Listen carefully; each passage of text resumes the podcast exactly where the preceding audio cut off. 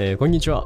始まりました。リアルミュージシャンズトークのお時間です。えー改めまして、このチャンネルでは、えー現役音楽家の純也亀山さんと私平野翔太でお送りいたします、えー総合音楽バラエティラジオです、え前回はフェンダーについてということで、えートークテーマを絞ってお送りしたんですけども本日は、えーギターに次いでギターそしてさらにディープに、えー話してまいります、えー本日のメッセージテーマリペアについて。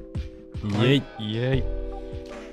リペアについてもうめちゃくちゃディープな世界に そうです。まあ僕た足ちもを踏み入れたね。専門じゃないですもんね。そのなんかいわゆるリペアマンっていう職業があるくらいですから。うんうん。プレイヤーですからね、そうです。ね。まあでもまあ長いことギター触ってる分まあそのそういう自分でなんとかしようっていう状況がたたまああるでまあある程度は詳しいみたいなところになりますよね、そうですね。注文もしないといけないしね。そうですねここがいいとかそれこそなんかあのまあ僕が毎回いつも言ってるあのうん。安くてもいいギターか悪いかを確かめる方法って話よくいつもするじゃないですかあの そうですね。安い店に行った時にやっぱ僕はバリが、まあいわゆるフレットのバリが一番気になるんで、うんうんうんこう上からぐーっと触ってって結構まあ安いやつでも12フレットあたりまではいいんですけどその後が結構やばい時がうん。あるんでそこを確認すると割といいギターだとなんかちゃんとこうやってあったりとかしてまあなんかアイバニーズとか丁寧なイメージ結構ありますねそこら辺。なんかやっぱ。まあ、その処理の甘さで、そうですね。そのクオリティを測るということですかね。でイランさんはなんか結構削ったりとかしてましたもんね。なんかそのちょっと。危なそうなところをみたいな。うん。あのー全然フェンダーとかでもたまに、フェンダー、メキシコのギターとかでもたまにバリがあるんでそこは、あのー100均のね、爪研ぎみたいなのを買ってきて、はいはいはいはいはい 普通にガリガリやってガリガリガりするけど。リと、そう、なんかもう一個ね、あの、リペア界では、えー絶対に外せない名古屋の名店があると思うんですけど、はいはいはいはい。僕らがね、おいつもお世話になっるてる、はい、グラシアスさんね。グラシア。スさなんかあそこのマスター曰く、あの、フレットが浮いてることがあるみたいな。んうーん言ってましたね。そういえばなんか。そうそうそうそう。なんかフレットの打ち込み具合が、なんか浮いてるものは、あんまり良くないよみたいな話があって。なんかね、定規でコンコンコンって叩いてなんか空洞になってるかみたいな話でしたっけ？なんかそうそうそうそうそう。反響音がするみたいな。すごいなと思ったんですけど。でもさあれって高いギターにも安いギターにも言えることなのかなってちょっと最近になってね。打ち込み方。いい指標だなって。確かに。そうですね。確かに安いやつフレットって結構出ますよね。その値段のクオリティというか。うん。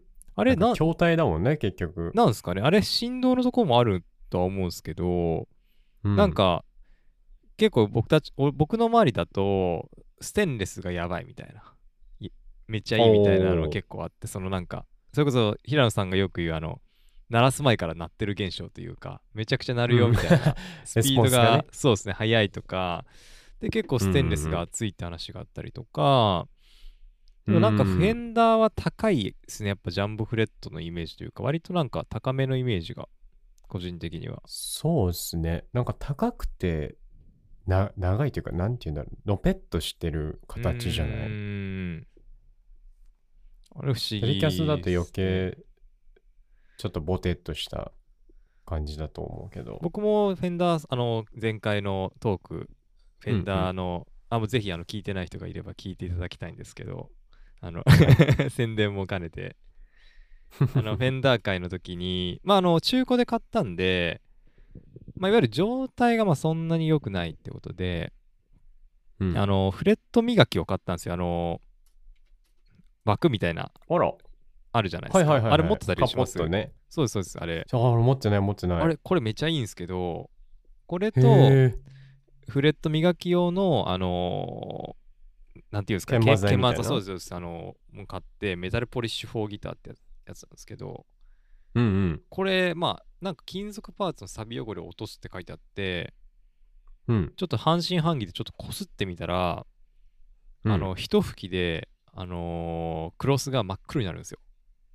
へえ。なんかこれって削ってるのかわかんないんですけど、でもうんうん明らかにめっちゃ綺麗になってるんで、めっちゃおすすめです。へえ、あれでもずっと気になっててさ、なんか効果があるのかないのか。なんか想像以上に汚れてました、フレットって。なんか、へえ。クロスで拭く、ちょっと今度持ってきますね、あれだったら。もう一へ吹きー二吹きで。やばいです。もうあの、めっちゃ真っ黒になるんで、あの、よく見えるクロスでやると、気持ちよすぎてビビります、本当に。まだ結局は削ってるってことですもんね。いや、でも、やっぱ綺麗にした後だとそんなにつかなくなるんで、本当に汚れなのかもしれうないです。削れるにしては、まあ、そうなんですよ、真っ黒になるんで、うんうんうんなんか、削れるにしては真っ黒、うん、鉄がなのかちょっとわかんないですけど、でもなんか謎のピカピカになります。うん。なるほど。そうです、これ。かなりおすすめでしたね、これは。本当に。フレット、まあ、綺麗にすると、うん。なんか本当にいいのかって問題はでもちょっとありますよね。そのフレットに限らずですけど、なんかそのヴィンテージとかちょっとあるじゃないですか。そのサビの感じがうん。いいみたいな。まあ、あくまでそのビジュアル面でっていう話ですもんね。どうなんすかねなんか振動の感じとか錆びた方が実は ちょうどいい。そこまで関係してくる？わかんないですけど、でもピッカまあでもうん、フレットはあるですよね。その、ジャズギタリストだからあんまり感じづらいかもしれないけど、その、やっぱりね、チョーキングで引っかかりやすいとかは、確かに。いどうしてもあるんで。や、意外にチョーキングみんなするんだな。いや、意外にというか、意外じゃないんですけど。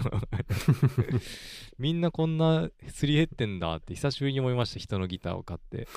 あの、ちゃんと チョーキングで削れてるなっていう不思議な。うん。そうっすよ。本当にチョーキングしてるとこしか削れないですからね。いや、本当に弦の相性ってすごいですよね。なんか、その、あれ、それこそなんか、コーティング弦とかって削れにくいとかあるんですかね、フレットの方が。いやー、どうなんだろう。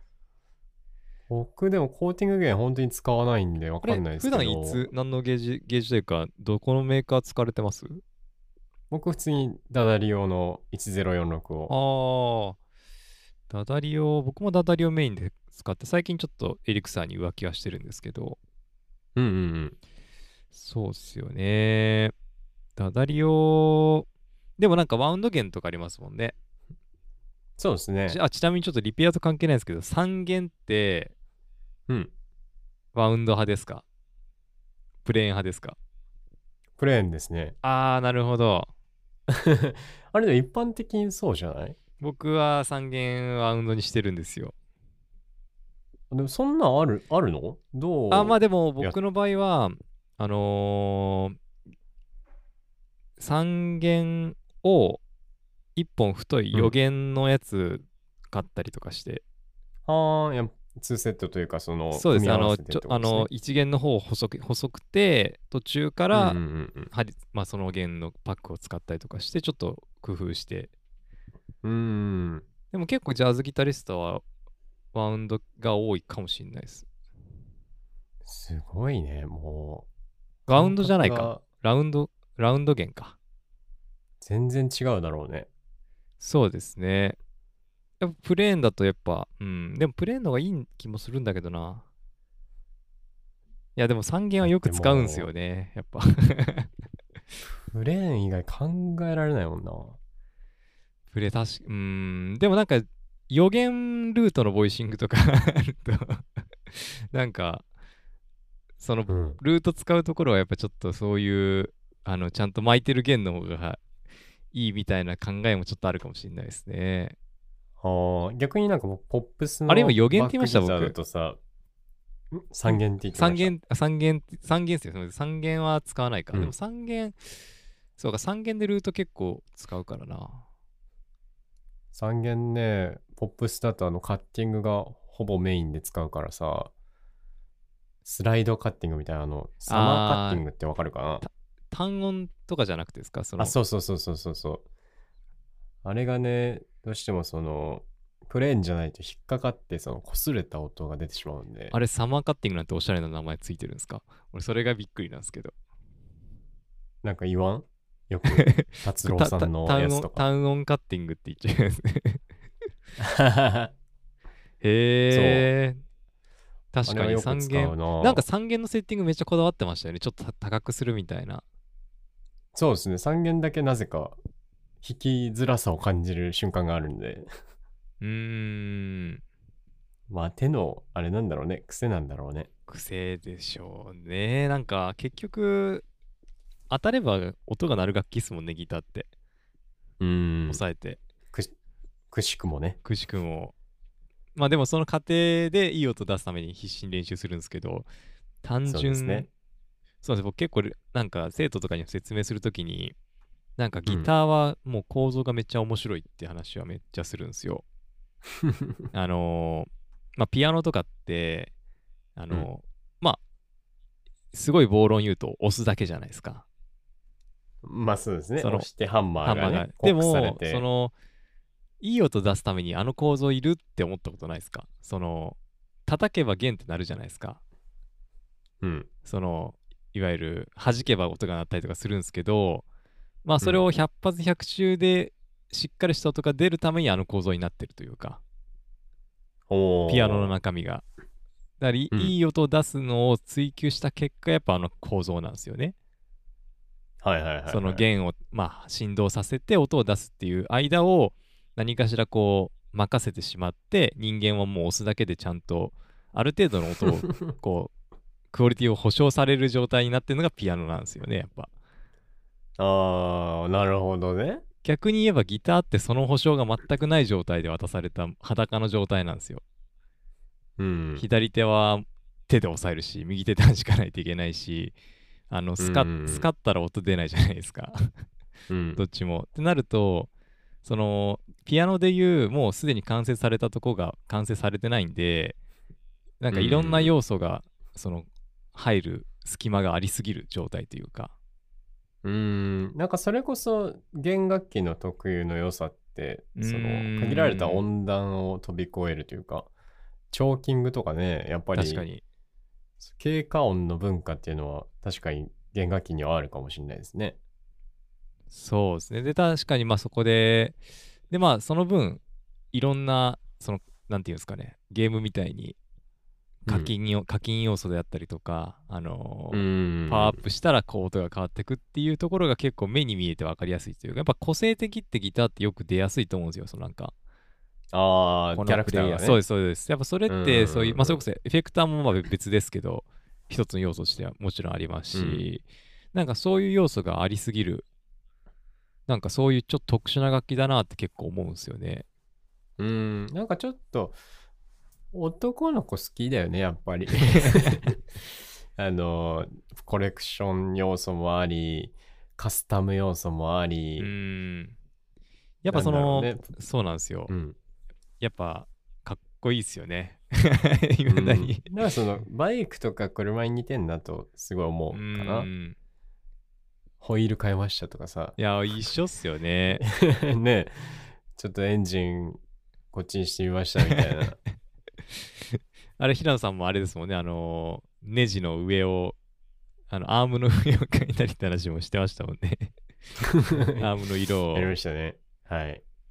まあ、その、まあ、変化させる、まあ、なんか一番面白いのはやっぱりエレクトリックってとこですよね、今のエレキの大前提としうんて。やっぱそれがなんかその、弦楽器でもバイオリンとかチェロとかってある程度なんか、もう正,、まあ、正解ってわけじゃないですけど、なんかいい音の指標がもうできてるじゃないですか、その何百年の歴史の中にやっぱある程度値段出せばなんかそれはいい音みたいな、うん。そのまあ多分物にもよ、まあその作ってる人にもよるとは思うんですけど、うんうんうん。まあなんか300万出したらめっちゃいいとか、まあ大体あるじゃないですか。うんあそこら辺って。でもギターって箱がいいからといって、なんていうんですかね、出音が良くなるとは限らない要素が多々あるというか、うん。まあ生で鳴らすこと前提じゃないっていうか、まあそうですね。そうだねもちろんそのアンプラグドの、うんなんていうの、そういうクラシックな良さもありつつ、それを認めつつっていう話だもんね。そうなんエレですよね。キギターはエレキギターで何かミラクルが起こりやすいよっていう。なんでそこを結構大事にしないとうん、危ないことになったりとか、想像しないことになったりとか、なるほど、なるほど。なんですけど、まあそこが結構面白いから、みんな結構ギターが、ま、回っていくというか、やっぱ楽器の周りの速さってやっぱエレキギターとかエレキベースとかって速いとは思うんですよ、やっぱ。うーん。中古市場とか、まあエフェクターもそうですし、うん。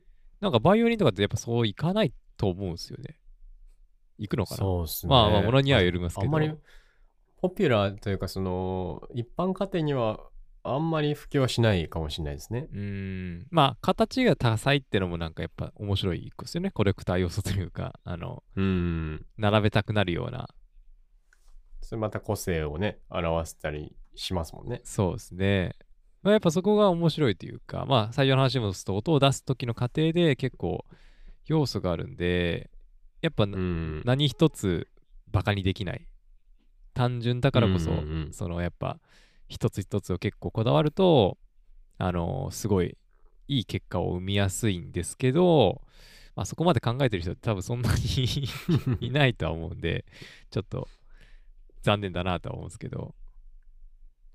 まあでもそれこそね、その、まあ僕が持ってたフェンダーの一番はいはい。現場で愛用してるストラトキャスターがあったんですけど、なんかね、塗装がすごいボロボロだったんだけど最初。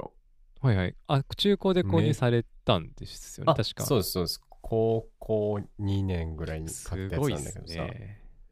すごいぜ。もう年上だもん、俺より。なんかそれで、ポリ、ポリ塗装がされてて、はいはいはいはい。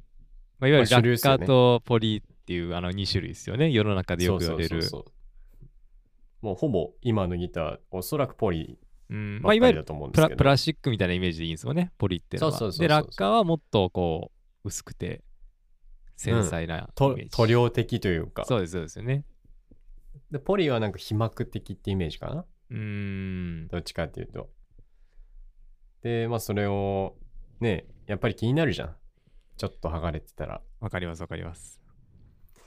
なんかそれを全部剥がして、あれ全部剥がしたんですか？また、そうなんです。あ、へ剥えが、していただきました。すごい。あ、それもうねがあの動画のやつ。そうそうそう、ゆで卵みたいな。なるほど、なるほど。あの、平野さんの YouTube チャンネルで、久しぶりの更新がありまして、はい。塗装を、塗装全剥がし、全塗り。あれはもうギター好きな人だったらめっちゃ楽しい動画だと思うんですけど、あの、佐藤さんっていう、あの、ビルダーがいるんですけど、マスタービルダーが。そう、もともとね、あの、車の塗装やってた人で 絶、対いいじゃないですか。そうそう、だからそのノウハウがあるんだけど、なんかね、やっぱその塗装1個にしても、やっぱり何色にしたいとか、こうしたいっていうこだわこだわりが出ちゃうからさ、うーん。そういうところを加味した上でも、まあ、ギターってすごい多様性のあるものだなと、うーん楽しいものだなっていうのは、もっとね、みんなに伝えれればいいんだけどね。そうですね。なかなかここまではマニアックになるんかな？まあでも、どうなんですかね。結構やっぱ長く触れてるから、ここいじっても大丈夫ってのはやっぱ分かりますよね。その、ああ、そうだね。なんとなくここまでだったら壊れないだろうとか、そういうのがあるからこそのちょっと挑戦なところは、ちょっとなきにしもですかね。でもさ、あの、電気系が俺、もう全然わからなくていさ。や、電気怖いですよ。てか僕もう箱物を作った人間にも一つ言いたいのは、うん。もっとなんかそのメンテナンス性ちょっと考えたらどうですかっていう、その、あのいや、わかるわ。いや、ひ一箇所開けてもいいじゃんみたいな。そうのみたいな。ん。パカッとね。そのなんか、そうなんですよ。そのメンテナンス、一箇所開くところと音の良さをだったら、一箇所開く選んだ方が絶対効率的じゃないみたいなのちょっと個人的に。あの、間違えてピックが F ホールに入ってしまった時の、もう絶望な。いやー、そうなんですよね。いや、まあでも接着に意味があるんですかね、やっぱしっかり。そのじゃないかな、やっぱり。そうですよね。でもなんかフェンダーそれにちょっとロマンなくない？でも開けれたらネジであの裏ガシガシガシってやるとパカって開くみたいな。ちょっとロマンないな。でもフェンダーとかってそのいわゆる最上位機種以外って割と継ぎはぎじゃないですか。うんそうですね。それはいいんだなっていうなんか不思議な。まあでも1枚がいいいのは結構あれかまあ。まあでも1枚がいいのってた単純に素材の値段の感じはしますよねでも。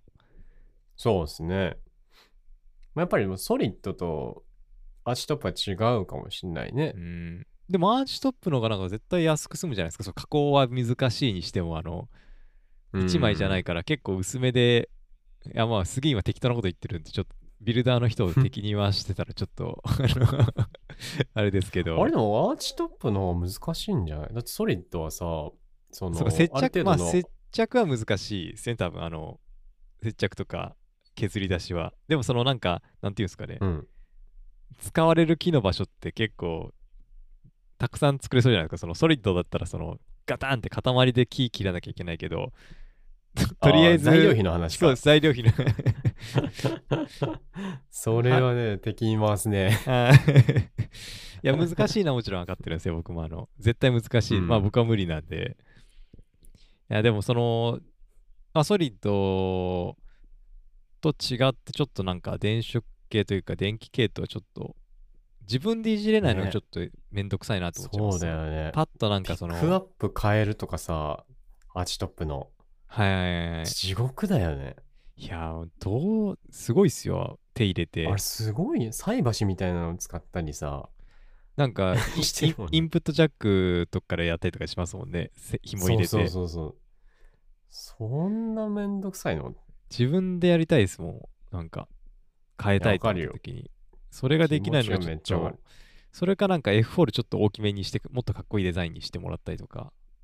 なるほど。子供の手が入るぐらいね。そうですそうです。まあちょっとそういうちょっと欲しいギターあるんですけど200万くらいしたんで諦めました、うん高えな。ちょっと手だ手出なかったですね。ちょっと高いね。さすがに。ちょっと出なかったですね。ちょちょっとじゃないです。かなり多分一生出ないです手がそうなんかねでもそのまあリペアをさあのー佐藤さんにやってもらってる時隣でずっと見させてもらっててさ。はい。まあ本来ないじゃん。楽器屋に預けて確かに。あれっ何入て院させてみたいな。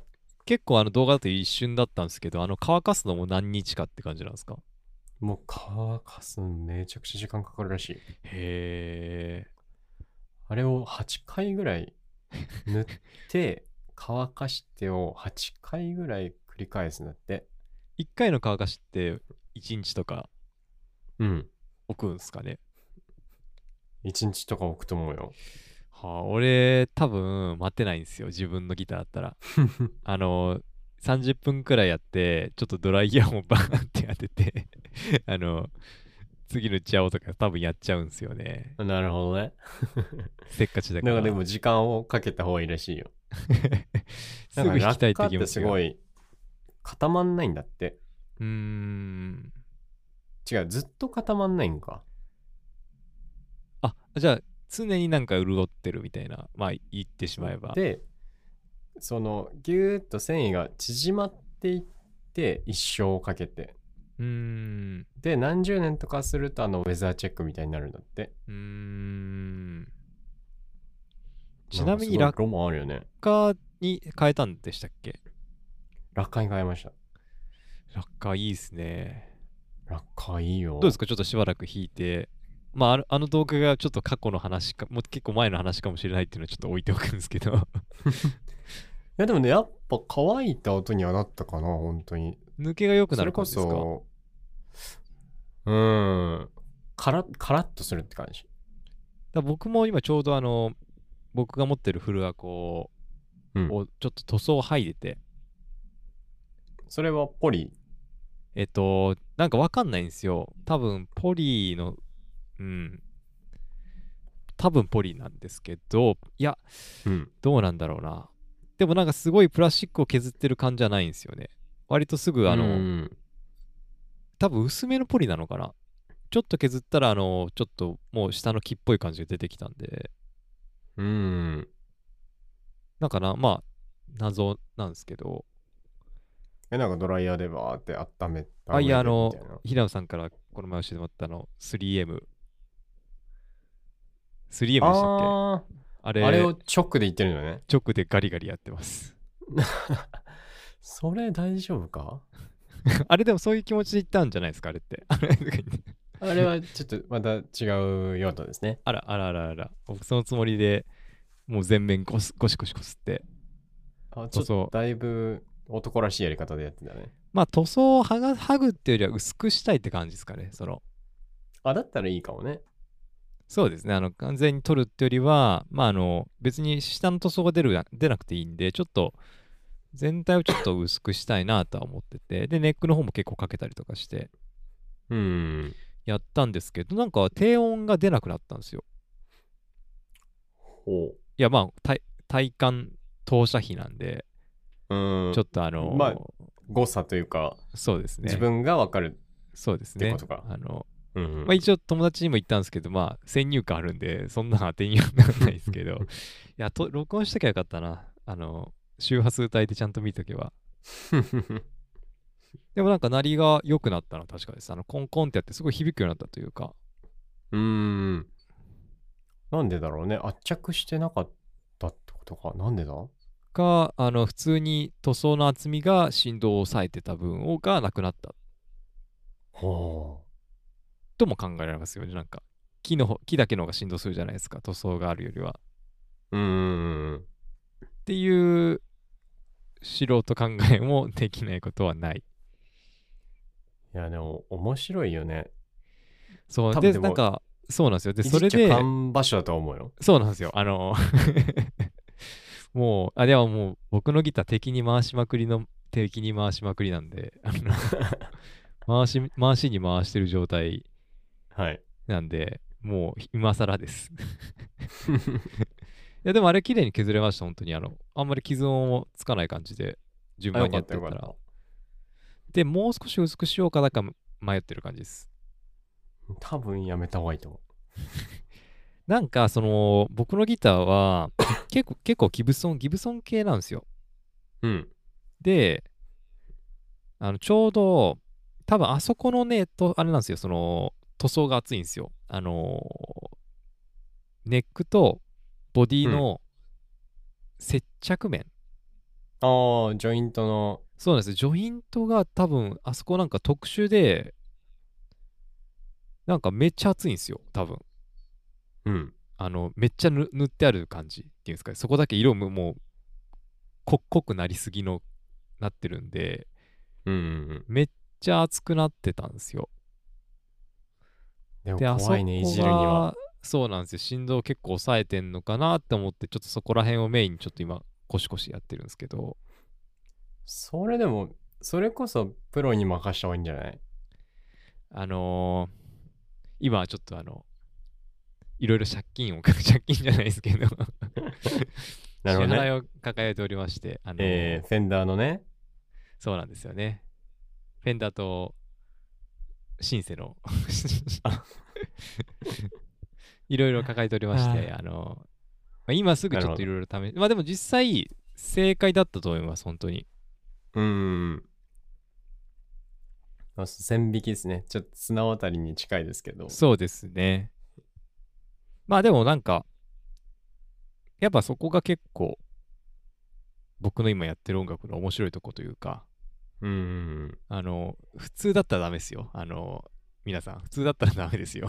そうですね。あの、良い子は真似しない仕でくだ事でさいって出るやつ、仕事でこれからギターやりたいって人は絶対にプロに任せて100%の状態を発揮できる状態で挑まないと ダメなんですけど、ええ。まあ experimental music よく言えば実験音楽なんで まあ許してもらおうかなっていう。まあまあまあまあ、まあまあまあまあ失敗しなきゃいいだけだから。そうです音が音さえ出ればなんとかなるんであのえよ よくないですけど 実はまあまあそうですねそんなことがあってでまあは果たしてこの後にその、落下を塗るべきかどうかちょっと迷ってるそれも本当に相談した方がいいんじゃないかい。そうですね。そうですね。それは間違いないですね。あの すぐ自分でやろうとしちゃうのが。そうでね、落下を塗ればいいのかって思ってたんだけどさ、元の、はいはいはいはい。何、塗装を剥いで、もうその上から塗ればいいのかなって思ってたら、まああの動画にもあるんですけど、はいはい。その、ヤスリがけの時点で、木の芽が全部一定じゃないと、落下を乗した時にボコボコになるらしくて、なるほどなるほど。そう。なんかね、本当に素人じゃ無理ってすごい怒られた、俺は。じゃあ、じゃあ落下はやめます。もう、もう今やめます。もう心を落下はちょっとでしたやめた方がいいね。まあなんかそもそも、今、僕のギターの塗装がどういう状態か分かんないんで、いわゆる一番上の塗装範囲で今2層目があるのかとかも、そこら辺もちょっと分かってないんで、うん。まあ単純にその今までは結構厚めの上塗りだったんで、うん。まあそれをちょっと薄くしようっていうまあ目標があってやったところ結構なんかなりがやっぱ通るようにななったなっていううん。研究結果ですね。いや、でももうね、僕ももっといろいろいじりたいっす。でも自、分じゃやれない。いじる用のギターちょっと買わなきゃいけないってことですか？にあれ、2本空きがあるんでしたっけ？今1本空きがあるんでしたっけ？いや、それこそ3ドッツのあのコンデンサーを変えたいな 今度行きましょうよ。どうしても。でもさ、コンデンサーってさ、もう、わからんくない？その、もう僕、オレンジドロップっていうあの知識しかないですよ。はいはい もうさ、だってさ、思想ないやん。あーなんかでもある、あれありますよね。その、コンデンサーだけ変えて音の変化見るみたいな、あの、リペアは、リペアのなんか、そういうのこだわってる店行くと、え、そうなの？こう差し替えて、どううんこの音みたいな感じで 確認するみたいな、そういう、なんかペダルみたいな形のやつがあったりとか。えー、いいな。まあ、コンデンサー変えるか、ピックアップ丸ごと変えるかでちょっと迷ってはいますピッ。クアップ確かにコンデンサーとの相性とかありそうですよね。まあね、ちょっとワンチャンサーに変えようかなとはあら、思ってる。サーに、つうんあの当てはあるんですか？その、ちょうどいい狙ってるサそうですね。あ、ピックアップよ。ピックアップをー。サーに。ああー、なるほど、なるほど。ピックアップのそうそうそう。サオ自体をサーにするかと思いました。もう実質サーだよね。ピックアップで。まあでも似てますもんね。なんかそのあそこら辺のネックとか、その音の出音の感じとかは。まあ、なんでそこかな。また次回、もし変わってたら報告しますね。変えてほしいですね。ちょっといやー、平野さんから新しい機材の話をあんまり最近ちょっと聞かないので、寂しさを。ちょ抑制しますから。ちゃんと。あら。いや、僕も抑制してますよ。ちゃんと。うん。どの口が言うねん。いやいやいやいや、まあまあまあ、でも、今もう一個考えてるのがうん。あのーマイクと、なんていうんですかね、ミックスしたいなっていう。マイクとミックス。そうですね、マイクとピックアップをミックスしたいなと考えてて、うん。またなんかジェフ・ベックみたいなこと言い出したな。まあ一一時期やってたんですけど、ちょっとセッティングめんどくせや、めんどくさくてやめちゃったのがあるんですよ。うん。そのセッティングのやっぱめんどくささが結構煩わしいというか、うんうん一時期やってたのは、えっと、えっと、ズームの A3 ってわかりますよね、多分あの、うん。うん。アわかりますよ。アコースティックのあの銀色の、うん。で、あれ2チャンついてるじゃないですか。うんうんうん。上と右に。で、右でピック、あの、ピックアップの音を拾って、で、うんマイクをボディにいわゆる、あの、チェロみたいにつけるやつがあるんですよ。へえ。で、それを使って、あの、ブリッジのとこにつけて、うんあの、ギターの生音を拾って、そこでミックスして演奏するってのを結構留学中はやってたんですけど、へえ、やってたんだ。でもめんどくさいんですよね。あと、あの、手を置く場所がどうしてもそっちに近くなっちゃうんで、結構そ、の、プレイスタイルとしてちょっと制限されるのがちょっとむずいなって思って結局今やってないんですけど、うん。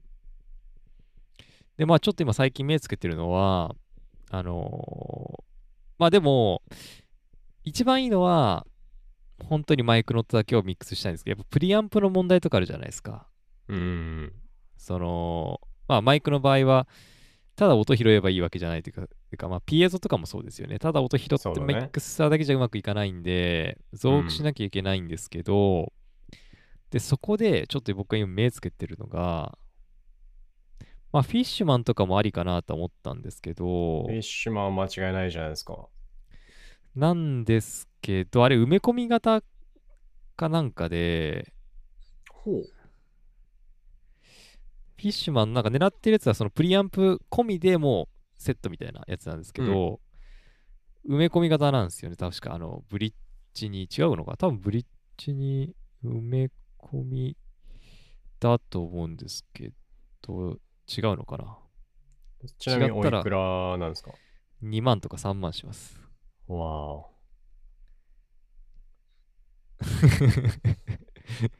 え、いっちゃうの、まあ、いやいやいや、でもちょっといっちゃうんすかいかないです来週までに？いいや、いいかないですね。あの、えでもう一個行かないです、いかないです。あの、どうしてもやっぱそのミックスの仕方、なんかセッションでも同じ音出したいんで、うん。結局あんまり煩わしくなるセッティングをしたくないっていうのはもちろん。うん。で全もう一個、は、そうなんですよ。うんあもう一個は IK マルチメディアの i リーグアコースティックステージって見たことありますかね？初めて聞いたかも。多分見たことはあるんですか ?i リーグのいわゆるプリアンプみたいなやつなんですけど、うん。あの、いわゆるマイクをつけて、で、うんこのステージってのはなんかそのストラップかなんかに引っ掛けて、うん。あの、なんていうんですかね、プリアンプとして使えるみたいなへえ。感じのやつなんですよ。で、それに、いわゆるあの、まあ、いわゆるピエゾ端子がついてて、うん。ボディから拾うんですけど、はあ、上にこれか。うん、そうそう上にインプット端子もついてるんで、AUX の。そこにはいはいはいはい普通のラインを挟むと出力1本であの一応ミックスができるんでうーん、これいいね。そうなんですよ結構イメージしたらいいんですけどちょっとデザインが悪いのと あのいやシンプルで分かりやすいんですけどこれなんか普通に僕も欲しくなっちゃった、今、見てて。ミックスできるのちょっと熱いんですよねそのボディの普通のギターでもえー、すごい。これめっちゃいいの聞いたな。これ一番今欲しくなったかも。あら値段もそんなに高くそうですねないですもんね。フィードバックキャンセルもあってはいはいはいはい。その代わりトーンとかがちょっとなんかプリセットが少ないから、まあ選べれるのがそうなんですよ。もう、まあいい音出るんだったらいいんですけど、うんもうちょい選択肢増えるといいかなくらいでは。うーん、これいいな。これなんかおもろいですよね。あの、卓にも直接送れそうですし。そう、僕もね、ちょっとアコギでさ、あの、スラム奏法とかやるから、はいはいはい。ずっと探してて、あの、ピックアップだけじゃってことですよね？音の感じとして。そうそうボディ叩いたのボディが反映されないんで、これだあれってと拾って出ないんくれるってことだよね。弦のスラムは出るけど、ボディはあんまり。そうそうそうそうそう。この今これだったら教えてくれたやつだと、出るはずですね。あの、だよね。理論的には。そうですね。あら、へえ。これはちょっと平野さ来週これ買ってたらすみませんね。や、値段がなんかめちゃくちゃ手頃でいいんですよね。これいいですね。気になりますね。1万2000円。ちなみに今、サウンドハウスが10%やってるので、実質ただですね。ただですね、す無料配布してますね、今。無料配布。いあら。や、なんか、で、それが、そうです。なんか結構やっぱでもアコースティックのサウンドがいじれないのってちょっと、あの、嫌になるかなってのがちょっと怖いところが一つあって。うーん。それがもう少しいじれるんだったらもう即買いでしたね、これは完全に。なるほど。いや、でもいい、いいラジオでしたね、今日。あらもう、今のでの、私得の情報があったんで。素晴らしい。まああとそうですね、このデジタル一回挟んじゃうっていう怖さもありますよね。そのペダル、まあでも、ペダルだといいのに、ペダルだといいのにそういうのでダメっていうのはちょっと、あの、ダメなんですけど、あの まあでもね、ミックスができるって本当になかなかないもんね。そうですよね。なんか、あんまり僕も探したんですけど、なくて、うん。なんか本当にシンプルでいいんですよ、僕、本当になんか、それこそ手のこ拳サイズの四角形のよくあるじゃないですか。ギターのボディに直接挿すタイプのエフェクターみたいな。はいはいはいはい。あるね。ああいう感じで1個挿して、で、マイク端子さ、それさつけれるくらいのやつがあればいいいなと思ったんですけど、やっぱないんで、これさ、さっきの教えてくれたやつに戻っちゃうけどさ、はい。変な話、そのアコースティックでレコーディング、卓録するときも、マイク立てなくてもマイクのサウンドが確かに得られるってことだよね。確かに。めっちゃよくしかも、外の音もそんなにってことですそもね。うんだよね。買おうぜ。平野さん買ってくれたらちょっとレビュー聞きたいです。いや、これはちょっと最近で一番欲しくなっちゃった。まだカポは買ってないんですか？カポはいいあなの。、ちょっと前に。あれ いらん。あんなに2万円のカポはいら2ん。万円のカポを、さすがにそこまでなんか、もう欲がなくなってしまいました。ええあの、高すぎる。それこそあの、タメちゃんでいう6000円のピックと同じテンション。まあいいだろうけどくらいの。そうそう。いいだろうけど、そんな、ねえ、カポに？みたいな。ちょっとでも、ちょっと気になる商品ですね。でも今のところ、確かに。そうなんですよね。ただ、普通のカポが20個買えるもんね。いや、下手したらもっと買えますよね。そうだよ。カメちゃんのピックなんてさ、普通のピック 60 600枚。枚、あ、60枚か。60枚ですかね。そうですね。そうだよね。60枚買えるってもう、でもサウンドハウウスだ、サウンドハウスピックだったら600枚ですね。確かに。だね。まあ、いつか買えるようなギタリストになりましょそうですね。いや、経費で落とせますから、すべて。う。そうですね。危険しそうだ。